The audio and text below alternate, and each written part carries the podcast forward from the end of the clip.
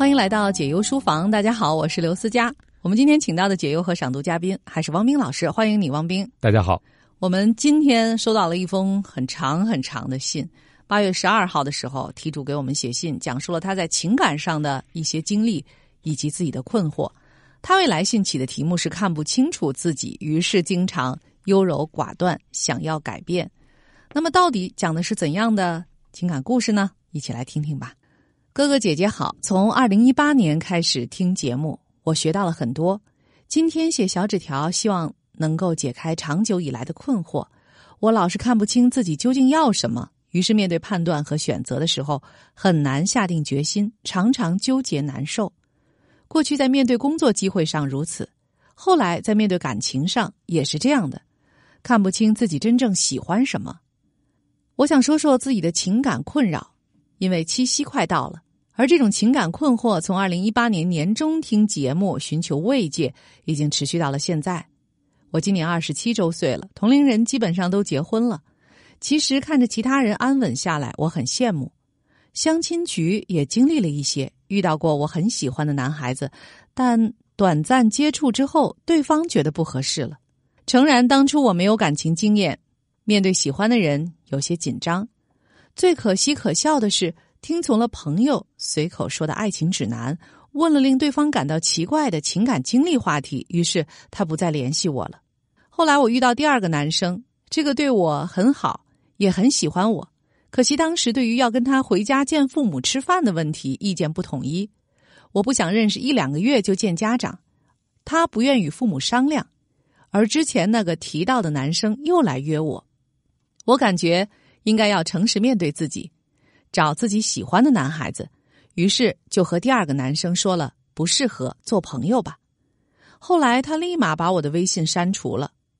之后我后悔找他未果，我难受了很久很久，差不多半年吧。而我喜欢的那个男生更别提了，见了一两次就没影了。这之后，我对于感情的判断非常难，非常纠结。怕自己再选错、再后悔和难受。二零一八年年底，我在生活中遇到了一个男生，是我喜欢的类型，幽默、可爱、成熟，有时会把我当小孩子。我遇到不知所措的事情，会和我探讨，帮我分析。长相也是干干净净的。与此差不多同时，我在家里安排的相亲局上也认识了一位学长，也是白净类型的，是比较有想法。上进的类型，经过三四个月的相处，我希望能在这两个人之间确定一个恋爱对象，但当时很纠结，不知道该怎么选。现在想想，其实相处的时间还不够，而且学长和我都是很慢热的人，应该相处久一点可是那个时候，我却因为有一个朋友说盘旋在两个男生之间不好，不要让太多朋友知道这件事，而深感自己不道德，焦虑不安。于是想要尽快选择一个，同时我那个朋友一直说我不喜欢学长，我想联系学长的时候，他还劝我不要联系。现在回头想想，在没有确定关系之前，认识和相处并没有不道德，是很正常的事儿啊。他当时觉得自己喜欢另外一个男生多一些，于是放弃了学长。和这个男生相处了一年多的时候，确立了恋爱关系，谈恋爱。相处下来，现在觉得挺难的，因为这个小哥是单亲家庭出身，父母离异，他和妈妈一起长大。很多时候，我觉得他不了解情侣正常的相处模式，因为他喜欢一个人待着，自己看视频，和朋友玩游戏、做直播。对于我的陪伴和情感需求，只是每周抽一天陪我，加上工作日白天可以发微信。我想要更多的互动和陪伴，而他觉得。占用了他想做自己事情的时间，于是不同意。关于这一点，我们讨论了很多次。他也尝试过改，对我好一点，可是都不行。最后他总结下来，他改不了。一周有一次出来陪我，已经是妥协了。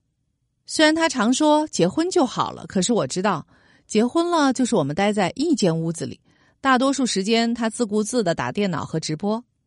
他白天要照常上班。晚上和周末的游戏直播是他的兴趣爱好，也是他所谓今后要做起来的事业。而我婚姻家庭，呵呵，他觉得他结不结婚都行，他一个人也可以很好的生活，要我自己考虑要不要和他在一起。在一起的话，那就要结婚了。这段洽谈磨合的问题，洽谈要不要分手的时候，我觉得好累呀。即使我能短暂忘却这些烦恼，在每周一次的玩耍约会里得到快乐，也终究要面对现实问题。现在想想就后悔之前的选择，为什么要受别人的影响？我自己的爱情，自己的人生，应该自己做主啊！可是我也真的是不敢相信自己了，不知道该怎么办了。这段时间在相亲局上，我认识了比自己小一岁的弟弟，见了三次。快七夕了。他打算送礼物给我，我也选了礼物，打算回赠。我觉得他工作稳定，人还行，比较踏实。其他的嘛，还需要相处和认识。暂时对他说不上喜欢，可也不讨厌。那么，到底什么是喜欢呢？其实我也有那种很快就能感到喜欢的男孩子，可是不多，很少。而我又很怂，不敢也不会主动，眼睁睁的看机会溜走。我觉得我应该要恋爱结婚。我想认识男孩子，想抓住互相喜欢的恋爱，渴求稳定有安全感的恋爱关系，可老是不成，怎么办好啊？遇到互相喜欢、相处合适的另一半，太难了。嗯，这封信很长啊，但是读完了以后，倒不是因为读信让我觉得有一点疲惫，而是他这个信中说到的很多的细节和概念，让我都觉得非常的困惑啊。我也觉得挺难的。就是怎么能够和自己不喜欢的人谈恋爱呢？因为他说怎么才能找到喜欢的人谈恋爱，也就是意味着跟不喜欢的人也能谈恋爱，这是怎么做到的？还有就是遇到互相喜欢、相处合适的另一半太难了，都不互相喜欢也不合适，怎么就是另一半了呢？嗯，这两个问题需要王明老师来回答一下。呃，其实我觉得题主好像从某个角度给了我们一些提示啊。他说相信自己很困难，我甚至有点感觉是他从未真正的相信过自己。相信自己意味着什么？我特别想问问题主。比如说，你讲到了听到别人的意见之后改了自己之前的主意，不管你有没有改主意，最重要的，我想你相信自己一定是有依据的，依据是你自己的判断。那人是怎么对判断有信心的呢？其实是对这个判断有感受，对吧？你做这个选择的时候会觉得。对，这是你想做出的选择，这里边就涉及到了一点：你想做出的选择是不是一定成功的选项？是不是一定所谓最优的选项？那可不一定，它只是在那个当下是你真正想做的选项。我觉得这叫相信自己。我觉得这位朋友他为什么不敢相信自己呢？他很看重结果啊！就这段时间投入出去以后，我得到了什么？我能得到婚姻的对象吗？我能进入恋爱吗？我们俩能成吗？其实，当你总去想结果的时候，感觉一定会被压制了。这位朋友说他想要安全感啊，我觉得这个安全感，好像从理性的角度来理解，就是你需要确定的知道你投入的时间和精力能够换来什么，你才决意要继续这样的恋爱。所以，当你用这种非常理性的方式去恋爱爱的时候，你很容易没有安全感，因为理性的计算是不足以给你提供足够的证据，证明哪一段关系在最开始是值得投入的。嗯，用。理性的这种态度去谈恋爱，这真的是一种理性的行为吗？这会得到一个你期待当中的好结果吗？虽然你总是以结果来评判啊，但是当我看到你在为取得某种成果而与对方进行洽谈的时候，我都不知道谈恋爱的“谈”在我们的题主这里是否适合洽谈。商谈、会谈的“谈”都变成了同样的意思呢？其实啊，我觉得啊，值得遗憾的，并不是说你错过了谁，或者是你听从了啊你的朋友所谓损友的这个忠告啊，而放弃了谁，没有好好的去遵从自己内心的选择，而恰恰是遗憾的是，你真的没有好好的去体会人生这些为。曾经存在的这种恋爱的对象或潜在的恋爱对象，其实也无非都是生命当中的一些过客而已。呃，或许呢，他们都不是真正会适合你啊。也现在事实证明，你也没有选择他们，你们没有互相选择。所以，我觉得最重要的是，你有没有在每一天都真正的去好好的对待你自己，去真正的体会生活当中一切出现的值得你去体验的这些美好的经历。这个才是最最重要的。如果你把一切事情啊时间都花在洽谈、以期得到某种结果上，我相信你可能会错过更多。而我更担心的是，你最终会错过幸福和整个的人生。当然了，我们从这位题主的来信当中也发现了另外一个逻辑啊，就是他其实对婚姻是充满期待的。所以呢，是否他期待着借由婚姻而解决他目前生命当中的一切问题呢？王明老师觉得呢？因为我们注意到题主非常羡慕那些安定和安稳下来的朋友们，而且他也想到了说谁是更适合的一个婚姻对象。他在两位男生之间做选择的时候，我觉得他也在考量谁更适合恋爱，和谁谈恋爱更有几率发展成所谓成功的婚姻。其实，在这个背后，我就想他忽略了一个自然的逻辑，当然是先投入感情，才知道是不是适合婚姻了，而不是知道这个人适合婚姻才开始一场恋爱。在这儿呢，我又不得不插播一句哈：当我们这位题主在两个选项之间权衡，并且后悔没有选择前一个的时候。我觉得你真的不用后悔，像思佳刚才说的，当你做这种选择的时候，也许就意味着从感受层面，两个人都让你喜欢，又都没有那么让你喜欢。何况，我觉得伴侣关系啊，这是一个互相选择的，并不是说人家是一个商品啊，在货架上等待着你去拣选。当对方没有努力去挽回，或者说你们的关系没有未来的时候，其实这从某种。意义上，呃，对方也做出了选择，所以你完全不必为两个人没有结成伴侣啊，没有续成一段良缘而如此的去愧疚或者是折磨自己，反而倒是要回答一下这个问题啊，就是婚姻对你到底意味着什么？它能够解决生命当中的所有问题吗？今天呢，我们要以一本书中的内容来回应你的来信。这本书，我们和你分享的就是。Saving your marriage before it starts，所以我觉得对我们题主来说，这个书其实恰逢其时啊，就是在结婚之前，你要先了解 一些事情。中文的译名是让婚姻赢在起跑点，婚前婚后要了解的七大问题，是由美国的勒斯帕罗特博士和莱斯利帕罗特著，由文杰等翻译，江西人民出版社出版。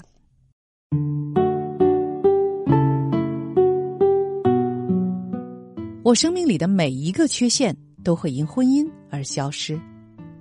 这一个神话被数不尽的人一代代流传下来，它广泛的影响力被浓缩在像灰姑娘这样的童话里。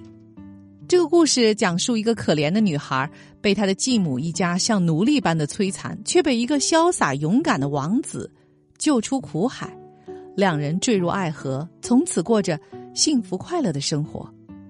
姑且不说这位灰姑娘因长期与厨房的灰尘为伍而全然不知皇宫礼仪，也不说那位魅力四射的王子因成长环境迥异而形成不同的教育喜好和习惯，更不用说他俩是否了解对方关于承担夫妻角色的态度如何。他们所有的共同点，仅仅是一只玻璃鞋和一只能穿上这鞋的脚。当然，爱不是这样的。你说，那只是小孩子的童话故事。是的，但从深度上讲，我们都渴望遇见有吸引力的王子或灰姑娘，可以变错为对，可以让每一件不好的事都消失。很多人为了逃避或远离不好的事而结婚，但是不管婚姻的结合有多好，都不能成为治疗心灵内伤的替代品。婚姻不能。涂抹个人创伤或减少孤独，为什么？因为结婚的人往往是以自己的幸福为起点，而不是考虑伴侣的需求。你婚前某些不好的特征或感觉，在你离开婚礼殿堂的时刻依然存在。结婚证书不是一只充满魔力的玻璃鞋。事实上，婚姻只是一种生活的方式。在婚前，我们没有希望生活只充满阳光和玫瑰；然而，看起来我们似乎希望婚后的生活能那样。辅导过一些夫妇的精神科专家约翰利伟说：“对生活的方方面面都很失望的人，当他看到婚姻同样失望的现实，就会感到震惊和痛苦。婚姻中大部分抱怨产生的原因，不是因为他比生活中其他的事儿更糟，而是因为他不能无限的更好。”结婚不能立刻治愈我们的病，但随着时间推移，婚姻能够变成强有力的治疗推进器。如果你耐心等候，婚姻能帮你克服最困难棘手的一些问题。三位科罗拉多州的心理学家在洛基山新闻发布了一个关于婚姻的问卷调查，他们惊异的发现，很多在孩童期经历过创伤的人，比如被虐待的孩子，或者有酗酒或离异父母的孩子，通过美好的婚姻治愈了他们自己。正如一位研究者解释说，好的婚姻能帮助我们医治自认为不可挽回的失落或不可修复的悲剧情节。换句话说。从对婚姻进行治疗到将婚姻作为一种治疗，这是一个很大的转变。某种程度上，所有人在潜意识中都希望婚姻能治疗自身的伤痛。即使我们没有童年创伤的背景，但内心世界依然存有受伤的经历，存在没有实现的需求。我们都曾疑惑和痛苦过，感到自己没有价值，缺乏自信。不管父母怎样关心和培育我们，我们总觉得。没有得到足够的关心和爱，所以，在婚姻中，我们期待自己的伴侣能证明我们的价值，治愈我们的软弱。教牧心理专家哈凡·亨德瑞斯在《得到你想要的爱》一书中指出，健康的婚姻可以改善孩童时期未处理的情节。治疗的过程是从敞开和承认我们孩童时期的憾事渐渐开始的。只要我们接受伴侣的爱，并爱我们的伴侣。医治就会逐渐展开。很明显，尽管查尔斯王子和戴安娜王妃拥有二十世纪最隆重的婚礼，但他们的传奇故事般的婚姻却没能满足相互的期望。很少人能预料到几年后那种痛苦的结局。也许坎特伯雷大主教罗伯特·鲁斯有些先见之明吧。在查尔斯王子和戴安娜王妃的婚礼上，他献给他们令人惊叹的讲道。他说：“这就是童话故事里王子和公主的婚礼。但是，童话故事通常以一句简单的谚语结束，从此他们永远幸福快乐的生活在一起。这也许是因为童话故事总是把婚礼当成狂热的罗曼蒂克后令人扫兴的结局吧。这不是基督教的观念，我们的信仰不是视婚礼为道岗，而是一个。”冒险旅程的开始。很遗憾，这对皇室夫妇没能按照鲁斯传讲的信息去做。同样遗憾的是，我们本可以有一次现实生活的旅行探险，却满足于神话和童话。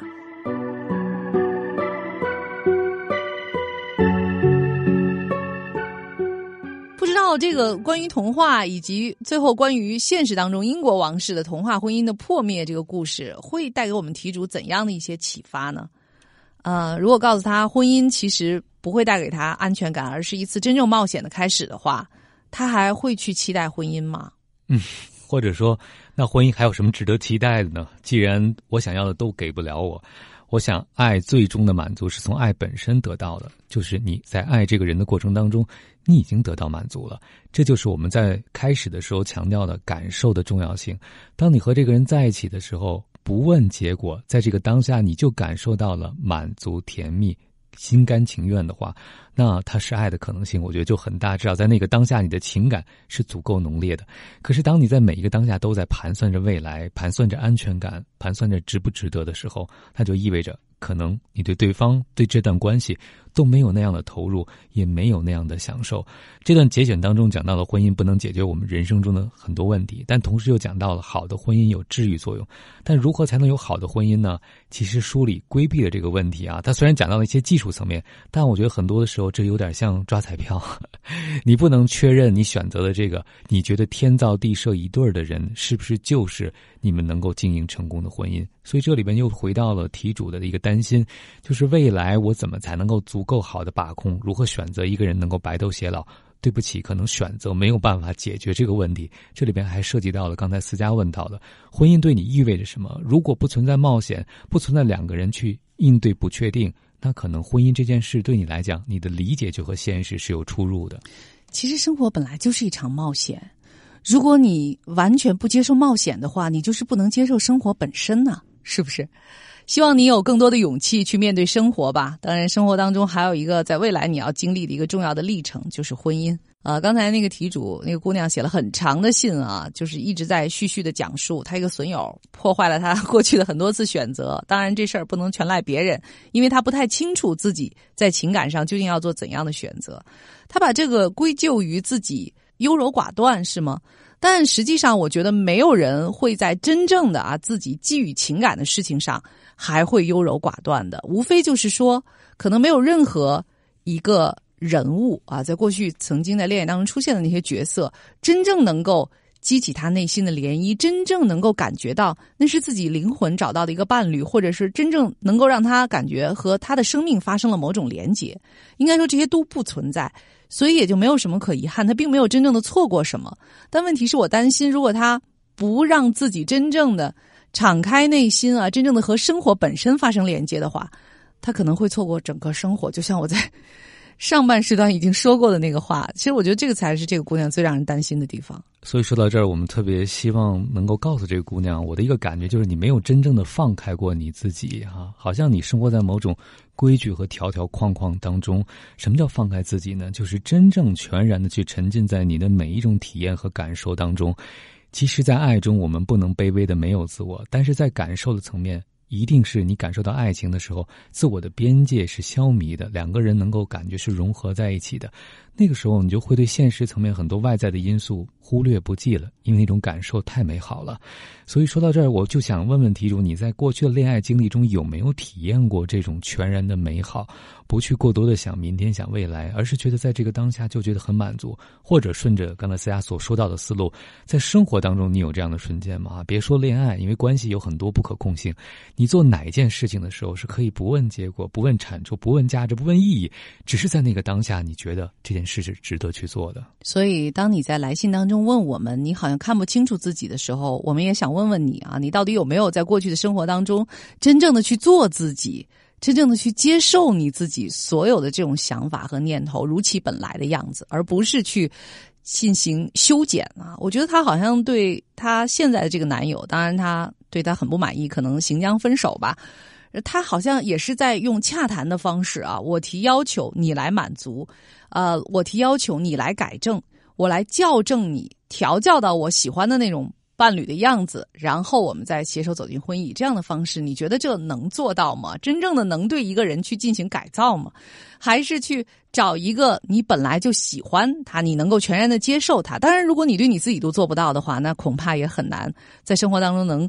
以这样的方式去对待你的伴侣，所以最重要的就是你自己能不能够自在坦然的生活，能不能够诚实的面对你自己内心的所有的欲望和需求呢？好了，这里是解忧书房，接下来是好书慢读，我是刘思佳，感谢汪斌，感谢各位的收听和陪伴，一会儿见。解忧书房，听见万物，疗愈忧伤。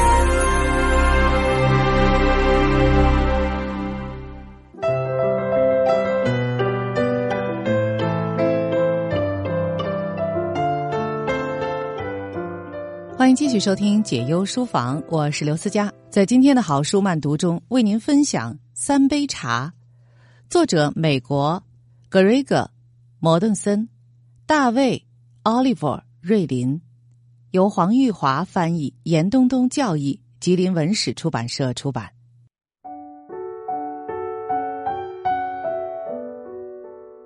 也许是因为摩顿森习惯孤独。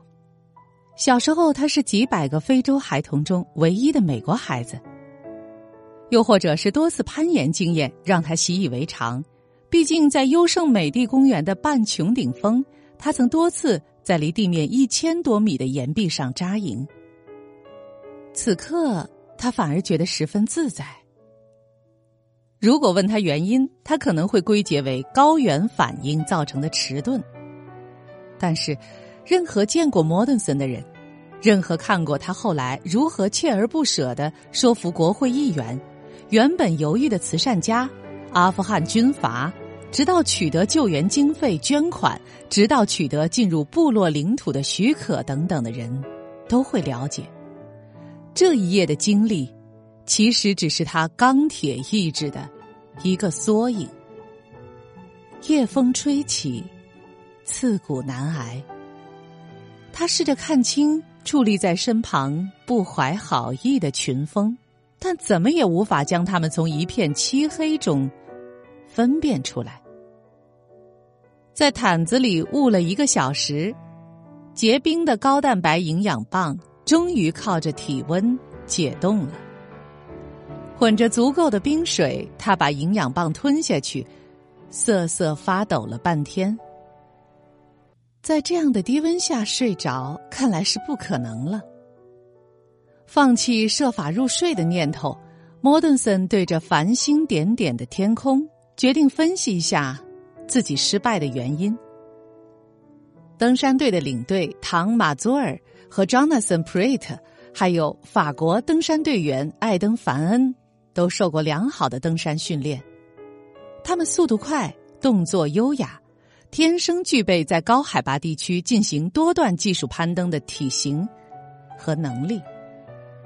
一米九二的身高，九十五公斤的体重，身材粗壮的莫顿森，在速度上要慢许多。没有人指挥分配，在攀登过程中，一切缓慢笨重的工作自然落在他和达斯尼身上。一连八次。登山队朝日本峡谷攀登时，莫顿森都承担运输补给任务，背着食物、燃料、氧气瓶上爬到不同的高山营地。日本峡谷跟乔戈里顶峰只有六百米的高差，登山队在这里平整出一片狭小的营地，用来储存所有的高山营地装备。这样，当领队决定攻顶时。盈利就能保证补给品及时到位。那一季，在山上的其他登山队都选择了传统路线，也就是从乔戈里峰东南部的阿布鲁兹山脊路线往上爬。只有他们这一支决定从西壁攻顶，一条迂回艰难的路线，到处都需要高难度的技术攀登。沿这条路线攀登，先前只有一次成功记录，那是十二年前。由日本登山者大谷应方和他的巴基斯坦协作纳兹尔萨比尔创下的。莫登森不仅欣赏这个挑战，而且为自己的登山队选择这条路线而自豪。每一次抵达营地，卸下燃料罐和登山绳索，他都感觉自己更强壮了。他的速度或许有些慢，不过成功登顶。已经指日可待。然而，在山上待了七十多天后，刚攀爬六十九小时完成一趟补给任务，莫顿森和达斯尼回到大本营，正准备好好睡一夜。临睡前，他们用望远镜瞄了一眼刚刚暗下来的峰顶，忽然注意到乔格里峰西侧山脊的高处有灯光闪动。莫顿森和达斯尼意识到，这一定是队友在用头灯发信号，应该是他们的法国队友有麻烦了。凡恩采用的是阿尔卑斯式风格，莫顿森解释，他用法文重音强调“阿尔卑斯”一词，在登山者中间，这个词代表的尊敬和荣耀不言而喻。随身。只带最少的装备，尽可能快速攀登。之前我们还曾帮他脱离困境，因为他走得太快，没有适当的高度来让身体适应和休息。刚完成疲累的补给旅程，莫顿森和达斯尼担心他们没办法迅速赶到翻恩的位置进行救援，所以向大本营的另外五支登山队求援，但是没有人愿意帮忙。他们在大本营只休息了两个小时，就背上装备出发。从海拔七千六百米的四号营地一路赶下山的普瑞特和马祖尔，则是在搏命救人。范爬上来跟我们会合，想一起攻顶。马祖尔说：“但当他爬到我们这里的时候，整个人已经垮掉了。等他喘过气来，告诉我们，他听到肺里有咕噜咕噜的声音。”范恩得了高山肺水肿，海拔太高引起的肺部积水，如果患者不能被立刻送下山，很快就会死亡。啊，真的很吓人。马祖尔说，粉红色的液体从他口中大量冒出来。我们试着呼救，但是无线电进血不能用了，我们只好往下走。普瑞特和马祖尔两个人轮流搀扶范恩下山，然后在西侧山脊最陡的几段绳距用坐式下降法将他运下去。好像是身上绑了一大袋马铃薯后吊在绳索上。马祖尔说：“我们还得慢慢来，才不会害死自己。”当他们问莫顿森是怎么在二十四小时之内日夜兼程抵达范恩的位置时，向来不爱张扬的他只是简单回答：“啊，相当辛苦。”普瑞特和马祖尔是真正的英雄，他说。他们放弃了攻顶，只为了救范恩下山。当莫顿森、达斯尼和队友们在靠近一号大本营的岩壁汇合时，范恩数度陷入昏迷，出现高山脑水肿现象，大脑内产生积水。他已经无法吞咽，而且一直想解开登山鞋的鞋带。莫顿森说。平日不登山的时候，莫顿森的工作是在急诊室担任大夜班创伤护士。此刻，专业医疗技能派上了用场，他立刻给凡恩注射了一剂降脑压药物，以缓解脑水肿现象。然后，四个早已筋疲力竭的队友开始长达四十八小时的艰苦营救旅程，拖着裹在睡袋里的范恩从崎岖的岩壁区下撤。